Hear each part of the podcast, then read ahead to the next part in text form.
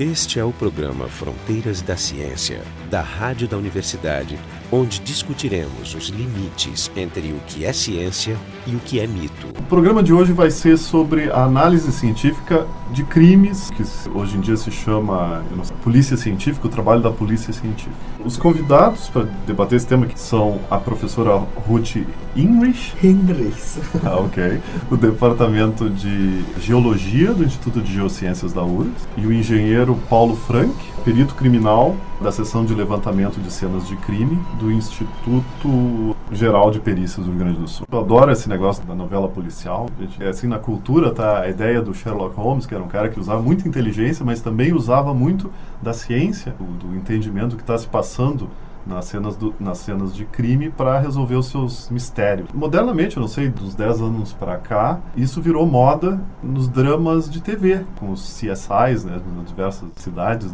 Miami, Las Vegas.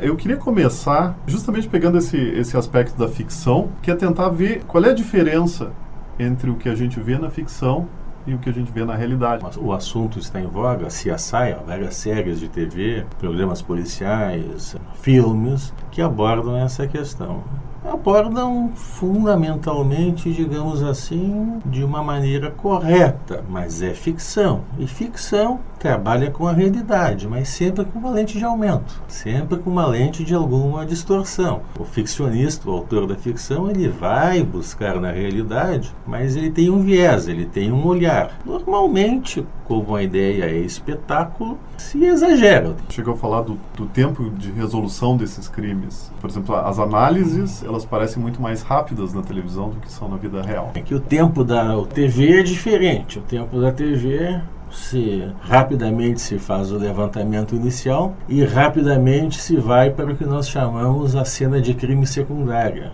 que seria aqueles outros locais, por exemplo, residência do suspeito, automóvel do suspeito, onde existe a possibilidade de se encontrar novos elementos. Na vida real isso não é tão rápido, porque tanto aqui como nos filmes são necessários primeiro localizar onde se mora o suspeito exatamente, é, definir quem é o suspeito, autorização judicial para invasão de domicílio, o que ocorre nos filmes também. Tipicamente, uma cena de crime, quanto tempo demora para processar? Uma cena de, típica de crime, vamos falar assim em momentos, o exame inicial. O que acontece?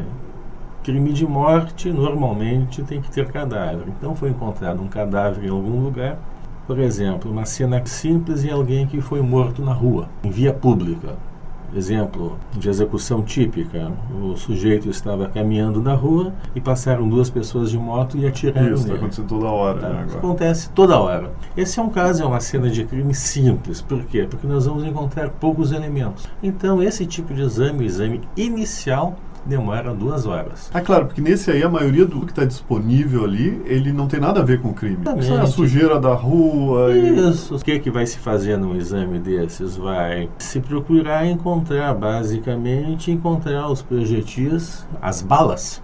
Sim. certo? Na linguagem popular, os componentes de munição, estojos, cartuchos, alguma marca de frenagem, por exemplo, ah. se a moto freou ou se a moto acelerou, algum... Dá para pela marca de frenagem, saber o modelo da moto? Não, não dá para saber. Isso é típico do CSI. Olham a marca do pneu e aí conseguem determinar, pelo não. menos diminuir a possibilidade sim, de diferentes sim. carros. O que nós podemos fazer, e o que se faz na prática, é, pela marca da frenagem, é estabelecer a largura da banda do pneu. Então, a partir da largura da banda, nós vamos dizer qual seria um veículo aproximado, pelo menos se confirmaria que foi uma moto. Uma outra possibilidade também pelas ranhuras, que é, temos a largura e temos as ranhuras, que se poderia também fechar um pouco mais o cerco. Em alguns casos,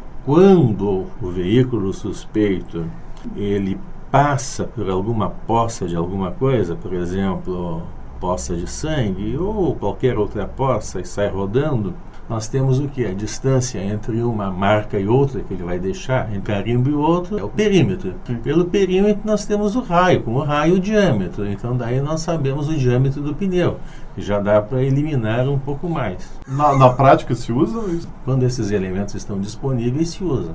Ah. Ou seja, na cena do crime se trabalha não com o que se quer, mas com o que se encontra. Falou mais ou menos que a mais simples seria duas horas, e é complicado. Uma cena complicada é alguém que é encontrado morto dentro de uma residência, de uma residência grande, em que há sinais de busca, de vestígios, de luta, de desalinho, de tentativa de furto, simulação de furto, simulação de roubo, em que a perícia se estende por vários e vários, o exame se estende por vários e vários metros, metros quadrados, é alguma coisa que pode levar até 6 horas, 8 horas, e mesmo com uma segunda ida ao local, quando isso é possível. Ah, fecha o local e aí faz. É. E aquele monte de fotografia que a gente vê eles tirarem nos programas, isso se faz, isso é normal? Isso se faz. Quanto mais fotografias, melhor. Então, um laudo típico, um laudo, um laudo de cena de crime é alguma coisa que envolve 30 fotografias para mais. Um laudo complexo são, esse levantamento inicial, são em torno de 80 a 100 fotografias. Claro, isso é variável de perito para perito, conforme um pouco o estilo pessoal de cada um. Tipicamente, o trabalho do fotógrafo criminalístico, que é o que nos acompanha, a equipe é composta, a equipe mínima ah, isso, é composta isso. por um perito criminal, um fotógrafo criminal, um fotógrafo criminalístico e um papiloscopista hoje. Isto é no Rio Grande do Sul. Isso não é obrigatório, isso é uma questão administrativa, uma divisão prática do trabalho. O que, que o fotógrafo criminalístico faz? Ele faz o levantamento inicial, as tomadas fotográficas, que ele já sabe fazer, ele tem treinamento para isso, aquelas fotografias gerais, as mais comuns de enquadramento da cena, que seria, digamos assim, talvez uma reportagem fotográfica. E a partir daí ele fica junto com o perito. E daí o perito vai. É porque o perito faz a seleção dos detalhes importantes e, e ele. Ah, isso, daí me fotografa isso, fotografa aquilo. Então, fotógrafo criminalístico, numa primeira abordagem, ele trabalha um pouco solto, porque ele sabe o que tem que fazer. Daí ele vai trabalhar nos detalhes que o perito solicita. Ruth, como é que tu entrou nessa? Diz mais ou menos a tua formação. Eu sei, o Paulo, é, o Paulo trabalha com a, diretamente com, com a cena de crime. E tu, como é que tu está na geologia? Qual é a, a tua é, Na verdade, tem a ver mais com o fato de eu estar envolvida no laboratório de microanálise do Instituto de Física. Nosso laboratório foi selecionado do pelo FINEP Metrofor, que é um projeto grande de apoio às polícias científicas que parte do governo federal. E o nosso laboratório foi um dos 10 selecionados no Brasil e nós recebemos recursos para manutenção do microscópio eletrônico, para ajudar na manutenção do laboratório e, em contrapartida, nos disponibilizarmos para os IGPs. Esses 10 laboratórios procuraram colaborações com os IGPs. Então, nossa interação começou com primeiro a apresentação da técnica de microscopia eletrônica junto ao IGP e depois oferecimento de cursos para os peritos do IGP na prática no microscópio eletrônico. Qual é o tipo de análise que o microscópio eletrônico pode fazer? É, o microscópio eletrônico tem uma capacidade de magnificação muito maior que o microscópio óptico mas essa não é a, melhor característica dele no caso de microvestígios. A melhor característica dele é a capacidade de fazer análise química dos objetos muito pequenos que a gente encontra. Então, numa análise, por exemplo, que é típica para fazer no microscópio eletrônico, que é o resíduo de disparo de arma de fogo, é necessário não só identificar as pequenas esferas que fundem no momento do disparo da, da bala, mas poder identificar a composição química delas, que essa vai ser a característica inequívoca de um disparo de bala de fogo. Então, o MEV, como nós chamamos, o microscópio eletrônico de varredura, equipado com um espectrômetro de análise química, é uma ferramenta poderosíssima na mão da polícia. E está sendo usada em alguns locais do país já com, com grande competência, em outros locais ainda nem existe MEF para disposição da polícia científica. Então, essa iniciativa do governo federal é para colocar todas as polícias do país no estado da arte, poder Quer utilizar dizer, o microscópio eletrônico, tu, tu, pode pegar qualquer traço de qualquer coisa e começar a montar a história do crime. Isso é extraordinário, né? A primeira ideia é fazer vestígios de arma de fogo.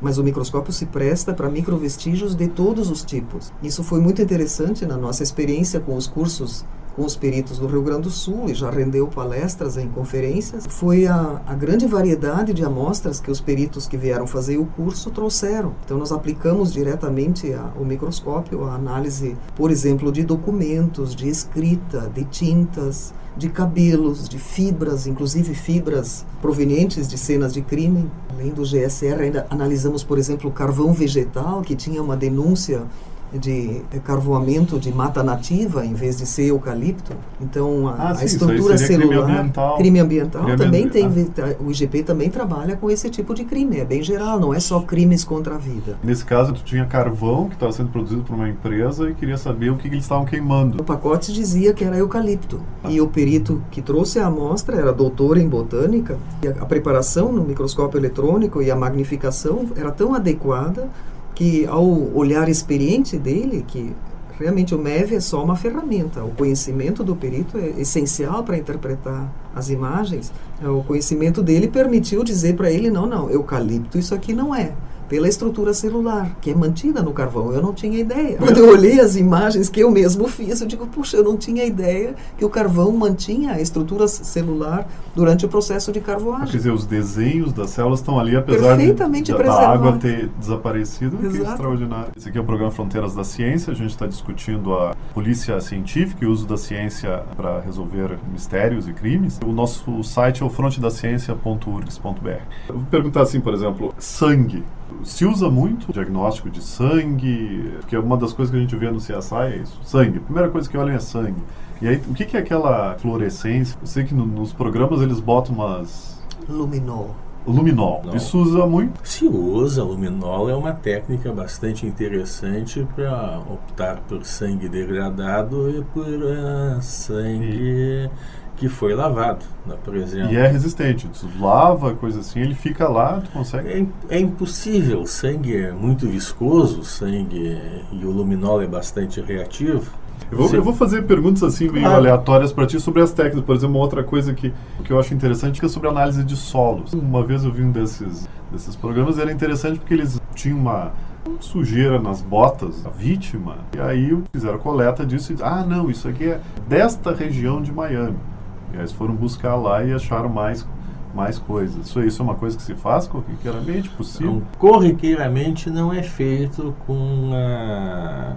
Eu qualifico o exame de solo como um dos exames subutilizados. Hoje, o que se faz na prática é um exame do solo nos pés da vítima para verificar se ele foi caminhando até a cena do crime ou se foi carregado. Essa é uma primeira, uma primeira abordagem, a, su, a sujidade. Se a sujidade confere, daí a situação está tranquila. Se a sujidade dos pés não confere com o solo na região, seria Seria uma desova, uma coisa assim. é, seria algo razoável se pesquisar de onde veio o solo. Nós temos um exemplo, é o caso, o caso da Matsunaira, em São Paulo, que foi feito também um caso, um crime que está se investigando, uma, uma tese de homicídio passional, em que no calçado do acusado foi encontrada uma alga compatível com, a, com as algas existentes, no caso flora, né, a alga vegetal. Hum, na Agora, represa, não? Na foi represa, quando- não quer dizer que não se faz, se faz sim,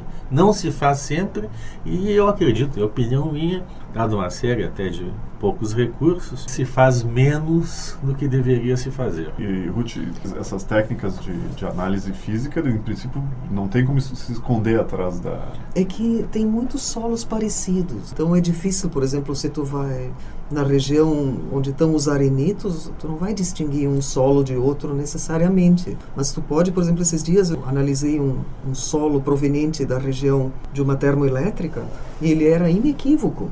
Porque ele tinha características da fuligem ou da fumaça proveniente da fusão das cinzas, da queima do carvão, que são bem características da região do entorno dessa, dessa Aham. usina. Se Seria tivesse- ou de charqueadas ou de, de tubarão esse solo, porque ele é característico Quer da dizer, se queima do tivesse carvão. tipo um catálogo dessas composições, poderia ser uma forma de, de, pelo menos, das grandes regiões, tu fazer. a- Eu tenho um caso concreto que serve de exemplo, que se nós tivéssemos, na ocasião, uma técnica mais adequada, o resultado poderia ser mais rápido. Caso de um cadáver encontrado desovado no município de Garibaldi. Ele estava envelopado, amortalhado com, com lona, dessas lonas pretas de caminhão, etc, etc. Né?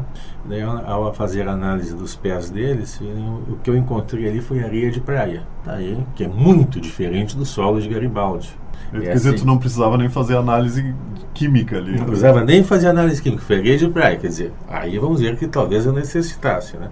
Daí eu sugeri, uma das sugestões que, que eu dei para a linha de investigação, e daí aconteceu o seguinte: o delegado tinha um suspeito, que não era da praia, que era de Arroio do Meio, no Rio Grande do Sul, bem longe da praia.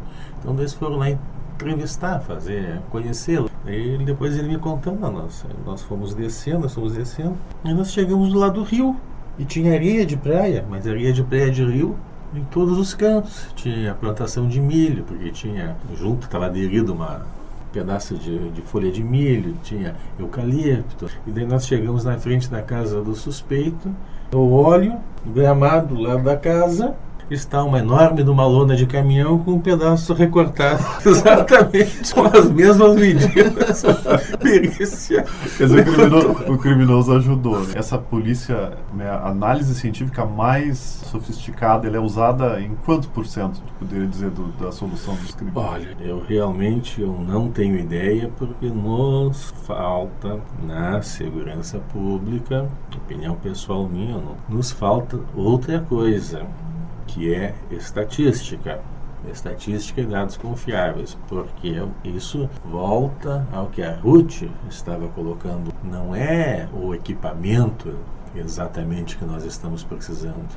Nós estamos precisando é melhorar toda a nossa metodologia científica. Para isso nós precisamos dos doutores e dos professores. Por isso, nós precisamos da universidade para melhorar a nossa metodologia. Eu não estou dizendo aqui que tudo que nós fizemos é que estamos fazendo no momento errado. Muito antes, pelo contrário, nós fizemos muita coisa boa, mas nós precisamos melhorar. Eu gostaria de pedir licença para voltar aquele caso da moto, a famosa moto que nós colocamos no início do programa. Então, vamos dizer, o que nós fizemos ali foi aplicação da ciência, foi até com o raio do, a partir do, do perímetro, diâmetro do pneumático, etc. Mas o que, que é isso? É ciência de segundo grau. Com Isso, todo é, respeito. É, não é avançado. Com é, todo respeito. Uma tecnologia de dois mil anos, dois mil, três mil Ex anos, coisa assim. Exatamente. Tem que valorizar quem faz isso, porque às vezes, conforme o caso, às vezes nem isso se faz. Tem que valorizar. E às vezes é isso que decide. As, muitas vezes, com coisas simples que decide, como por exemplo o caso da lona. Então vamos voltar àquele caso do pneumático. Digamos que na fuga, o condutor da moto ele colocou um pneu quando fez uma manobra, colocou um pneu como contra meio fio e deixou uma marca de borracha. E existe uma moto questionada.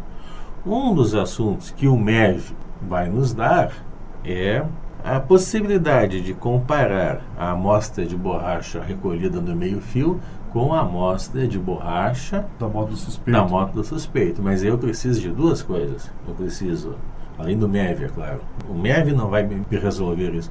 Eu preciso de alguém que entenda de MEV e de alguém que entenda de borracha, polímero. Ou de um banco de dados Ou que de um te banco... deixe comparar essa amostra recolhida com algo conhecido. Né? Esse acervo de conhecimento não, é isso, é muito importante isso construir. É o que tem mais no CSI, né? No Sim. CSI é banco de dados. Vão no computador, bota uma coisinha e aquela coisa roda, várias possibilidades, dá a possibilidade. Tem, então eles é. têm um banco de dados. É um banco de dados meio de possibilidades infinitas. Possibilidades infinitas. É um né? banco de dados do computador, o antigo computador do Bat, da Batcaverna. Isso, exatamente isso, exatamente. Tá, Na realidade a gente não tem, nunca é isso, né? Mas um banco de dados já é um... Mas está se construindo. Mas alguma coisa existe, pelo menos os mais óbvios existe. E também conforme for a situação, muito ajuda quem não atrapalha. Se o resultado der inequívoco no seguinte sentido, desta moto não foi, aquela não mais nos atrapalha. Essa é uma... Aquela claro. lá saiu. Então agora vamos voltar em, digamos que a vítima tenha reagido, às vezes a vítima reage e tenha acertado um tiro no, no tanque da moto e deixou uma lasca da tinta da moto Mais uma vez eu posso comparar a lasca da tinta da moto com essa moto questionada, alguma coisa assim, algum pedaço de material. O MEV nos ajuda, mas também mesmo que se disse para borracha, vale para tintas. E, finalmente, voltando ao caso do resíduo de tiro, uma análise da, de uma coleta nas mãos ou nas vestes ou na luva do, no caso motoqueiro, a luva é interessante, que muitos motociclistas usam luva, algum tipo, pelo menos aquela que é meia mão, né? talvez a luva até fosse possível, para analisar a compatibilidade dos resíduos de tiro. Então, quer dizer, essas coisas da ficção elas que a ficção nos apresenta, algumas delas são possíveis. O ficcionista ele não não, não criou. Eu, como físico, olhando, eles vejo essa coisa. Eu vejo que as técnicas que, que eles parecem usar para análise de substância parece que eles estão corretos. São reais. Muitas É. vezes eu vejo É, meus exato. equipamentos representados na Ah, TV. exato. Infelizmente, os deles são mais modernos que os nossos. Ah, Quanto tempo demora para fazer uma análise, por exemplo, de, de, de resíduo de, de tiro? Quando a amostra vem, até fazer vácuo vai algum tempo, não é imediato, ela tem que entrar em vácuo. E depois, o típico para achar as partículas inequívocas, isso não é um resultado meu, é o resultado do, do Congresso de Forense, é de duas horas a oito horas de procura, Duas a oito horas de procura. tipicamente. Ah, porque você tem meio que escanear, varrer a região. Exatamente, numa magnificação de vezes mil, uma partícula que tem 1 a 2 microns de diâmetro, para ela ficar visível, bem visível no teu monitor, tu tem que magnificar no mínimo 400 vezes. E aí tu tem que varrer, a amostra fica do tamanho de um campo de futebol, então tu fica como com uma lente de aumento procurando agulha em palheiro, literalmente. Ah, sim, não é assim que tu bota na caixinha e ah, depois a máquina te diz, ah, não, tá, tá ali, achei. Existe um software automático de procura, e esse tipicamente fica 6 horas procurando.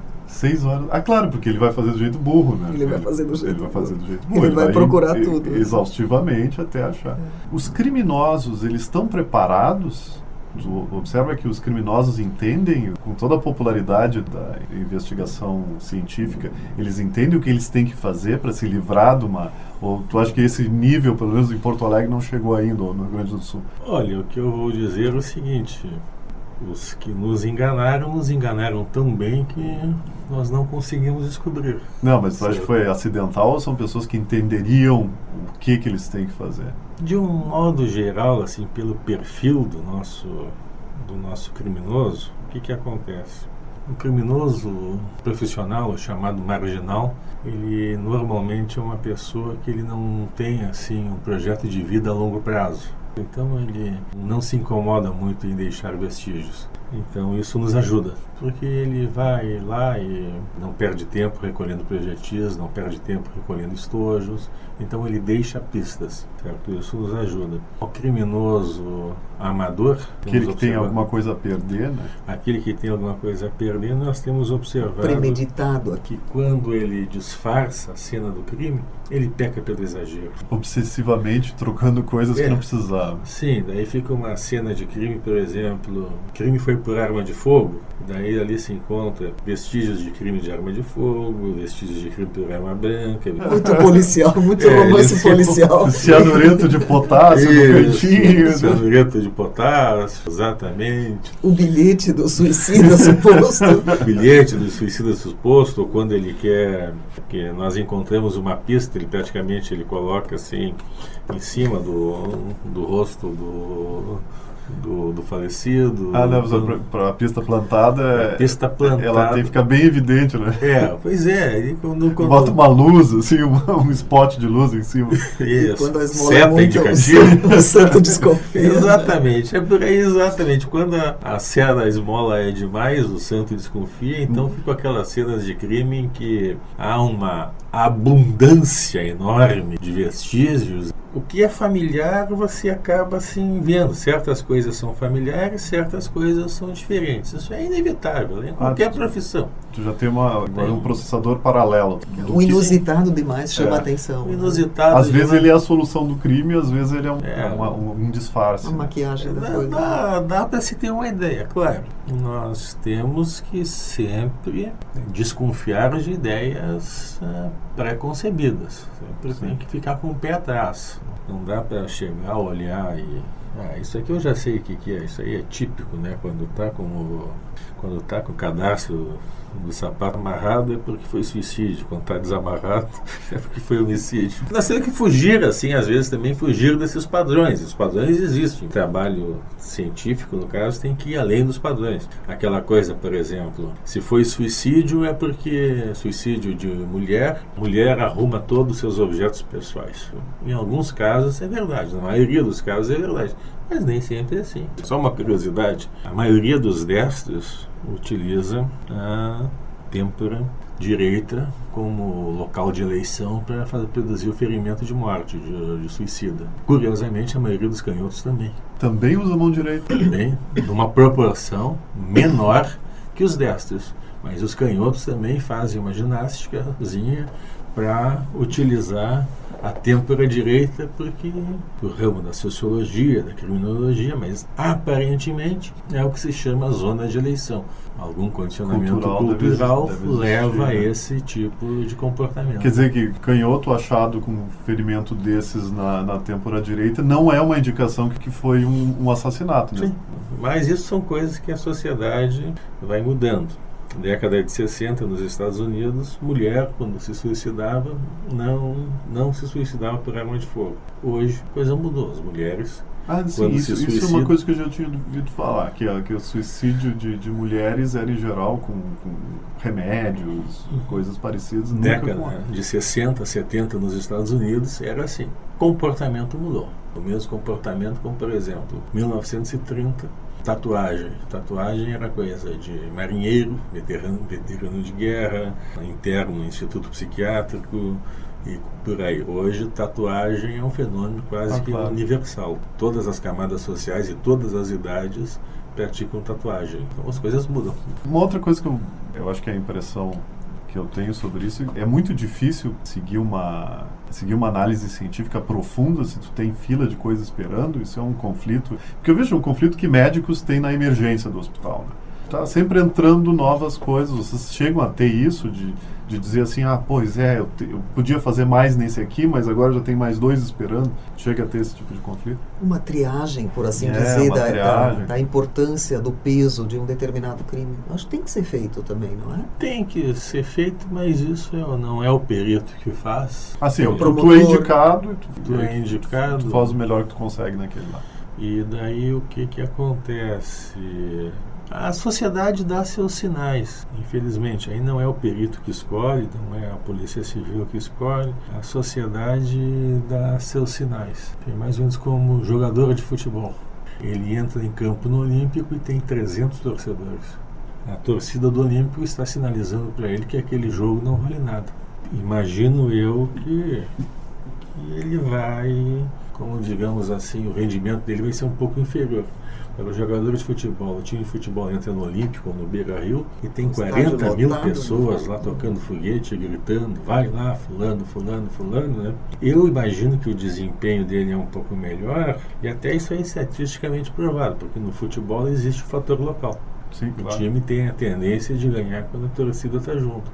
Então são situações diferentes. A sociedade escolhe, tem cena. Quer dizer, se a sociedade pressiona muito sobre aqueles crimes particular. Perito é humano como jogador de futebol. Então tem a, pressão. que são esses grandes Quando crimes? o governador telefona para o promotor e é, o promotor é, faz pressão sobre a perícia, você vai, eu você... suponho que você investe mais tempo no trabalho do local do crime do e que... você vai na, na vila, numa madrugada de chuva, tem um ou dois brigadianos solitários lá acompanhando a cena e ponto final final. Numa outra situação, prefeito e vice-prefeito, telefonema do governador, Sim. dois deputados, dez delegados, com uh, oficiais da brigada presente. Mais jornalistas mais, de todas mais as... jornalistas de todas as emissoras, filmando. Evidentemente que a situação é diferente. Eu imagino que quem diz que ser humano não é suscetível de pressão, não conhece o ser humano. Dentro dessa linha, não é alguma coisa intencional. É. Eu tenho a declaração também do, do um, congresso, de um workshop de forense que eu fui a São Paulo, que tinha um perito português que estava mostrando as diferentes os procedimentos que eles usam no caso de investigação de um homicídio.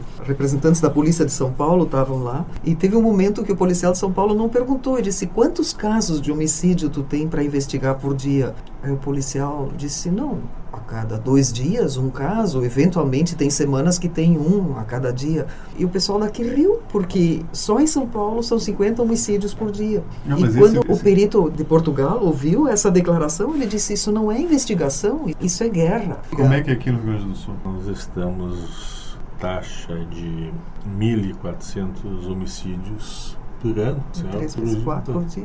mais as tentativas e mais um grupo que engrossa que é o nosso trabalho que são os suicídios, que eles não entram na estatística de homicídio. E a morte sob suspeita, que também se faz perícia. Ah, sim, uma pessoa que morre em casa É. e pode ser um ataque cardíaco, tem que olhar. Então esse foi o programa Fronteiras da Ciência, a gente discutiu hoje a, a atuação da polícia científica. Estiveram aqui com a gente então a professora Ruth English, do Departamento de Geologia, né, do, do Instituto de Geociências da URGS. O O do laboratório de microanálise, na função É. que eu estou aqui, eu acho que eu represento mais o O laboratório, laboratório de de microanálise do Instituto de Física.